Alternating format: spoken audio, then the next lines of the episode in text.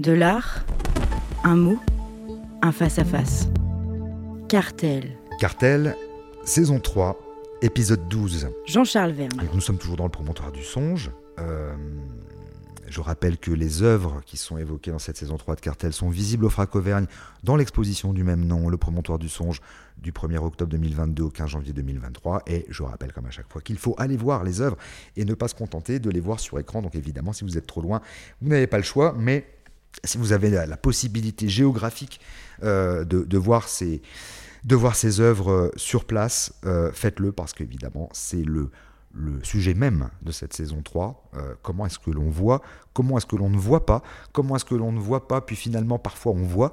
et puis, il y a aussi évidemment des œuvres qu'on ne verra jamais parce que tout simplement, on n'est pas préparé à les voir. On n'est pas certaines œuvres ne sont pas faites pour nous et nous ne sommes pas faits pour elles, mais en tout cas, euh, tout ça, on ne peut le savoir que si on est face aux œuvres. Euh, voilà, donc c'est évidemment la, condition absolue et c'est sans doute uniquement à cette condition-là qu'on peut commencer à comprendre quelque chose. Et c'est surtout, parce que c'est finalement ça qui m'intéresse en définitive, c'est en voyant les œuvres que, que l'on peut à un moment donné faire une rencontre. On avait parlé de, de la, de la rencontre dans la saison 1 de Cartel, faire une rencontre euh, avec une œuvre qui peut-être euh, sera susceptible de bouleverser notre existence. On reste euh, pour cet épisode toujours dans la question de l'indiscernable, avec un artiste né au Japon en 1990 qui vit à Saint-Étienne, Loïc Yukito Nakamura.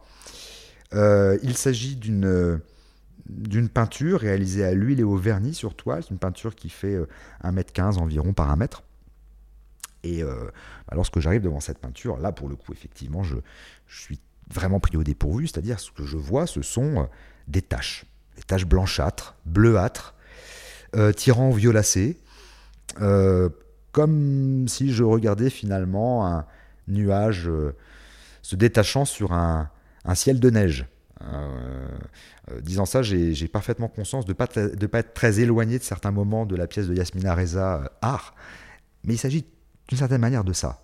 Euh, euh, des formes, euh, ou plutôt des, informes, hein, puisque on est vraiment confronté à, quelque chose qui relève de l'informel. Lorsque je m'approche de l'œuvre, je, vois je vois que la surface en fait est passée au vernis. Je vois que certaines parties ont été poncées, peut-être.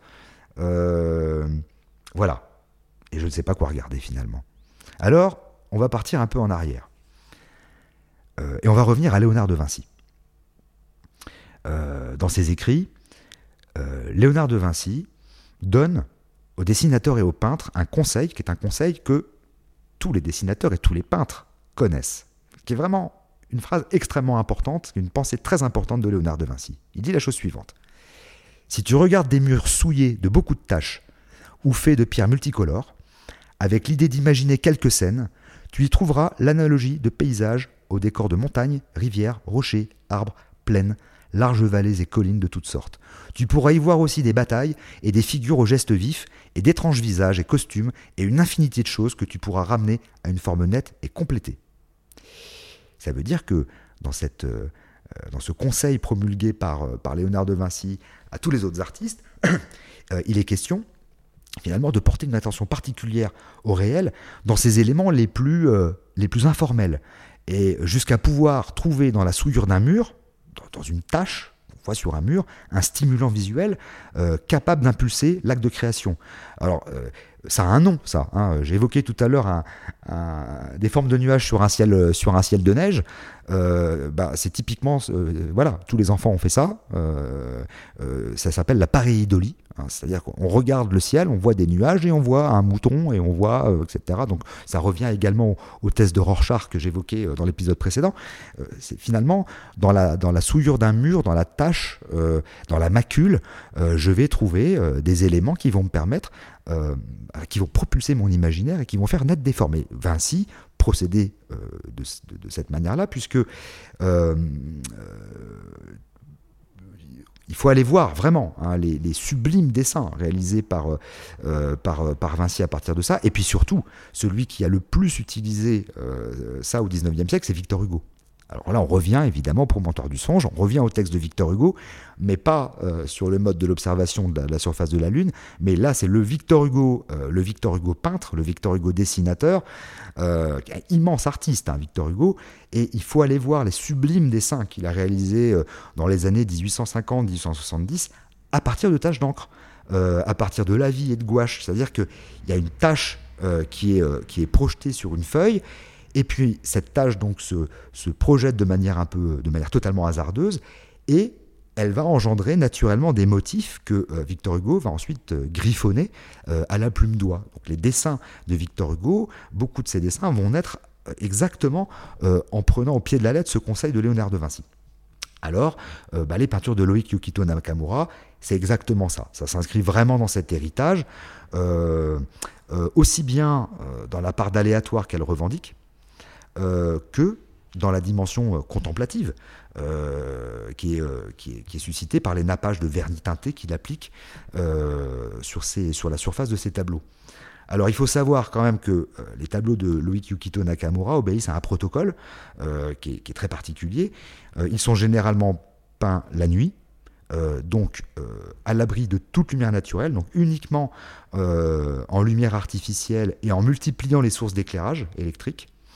Euh, ce sont des peintures qui généralement sont réalisées en fixant un point précis sur la toile durant toute l'exécution. C'est-à-dire que euh, le regard du peintre va euh, focaliser une zone particulière de la toile et il va peindre toute la toile sans jamais détacher son regard de cette zone qu'il a choisie au départ. Donc, ça veut dire que finalement, c'est comme c'est pas comme s'il peignait à l'aveugle, mais il peint avec la vision périphérique. Euh, faites l'expérience. on sait très bien quand on, regarde quelque chose, on regarde fixement quelque chose qui est droit devant nous, mais en même temps, on a euh, en périphérie euh, une vision qui est une vision déformée et floue de la réalité. Donc c'est un, un, peu cette idée-là qu'il y a sans doute dans ces peintures. Ce sont des œuvres qui utilisent la plupart du temps des vieilles toiles de lin, des toiles usagées, des toiles qui, sont, qui comportent des plis, des accidents, des macules. Euh, et donc là, on, se remet en tête le conseil de Léonard de Vinci. Bah, il va utiliser euh, euh, cette surface accidentée, cette surface maculée, tachée de la toile qu'il utilise comme autant de souillures possibles, comme autant de, petits motifs qui vont propulser, qui vont propulser la peinture. Il utilise du vernis, donc la surface est recouverte de vernis, mais c'est un vernis qui a toujours, pour chacun des tableaux, qui a toujours une tonalité chromatique particulière. Donc là, l'œuvre que j'évoque aujourd'hui, euh, c'est un vernis qui est d'une couleur, d'une teinte un peu bleu-violacé. Et euh, ce que dit Loïc Yukito Nakamura euh, à propos de ces tableaux, c'est que, il, aime bien citer un syndrome, il aime bien évoquer un syndrome qui est un syndrome qui a été identifié au XVIIIe siècle par un naturaliste suisse qui s'appelait Charles Bonnet, euh, qui a identifié en fait une pathologie qui se manifeste par des hallucinations euh, optiques persistantes, des images fantomatiques.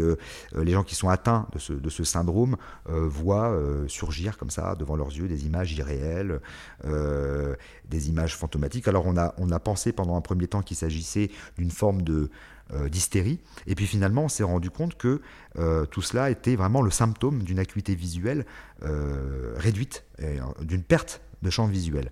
Donc en fait, ce que fait Loïc Yukito Nakamura, d'une certaine manière, c'est presque une peinture, d'aveugle. Ou en tout cas, c'est une peinture de cécité partielle, c'est une peinture de, de, perte euh, de perte de la vue, de perte de la vision, où les choses finalement ne se livrent que dans un état nébuleux, crépusculaire, euh, nimbé, euh, voilà. Et puis il y a ensuite la chose qu'on peut évoquer, c'est le titre de cette œuvre. Le titre de cette œuvre, c'est Nataraja.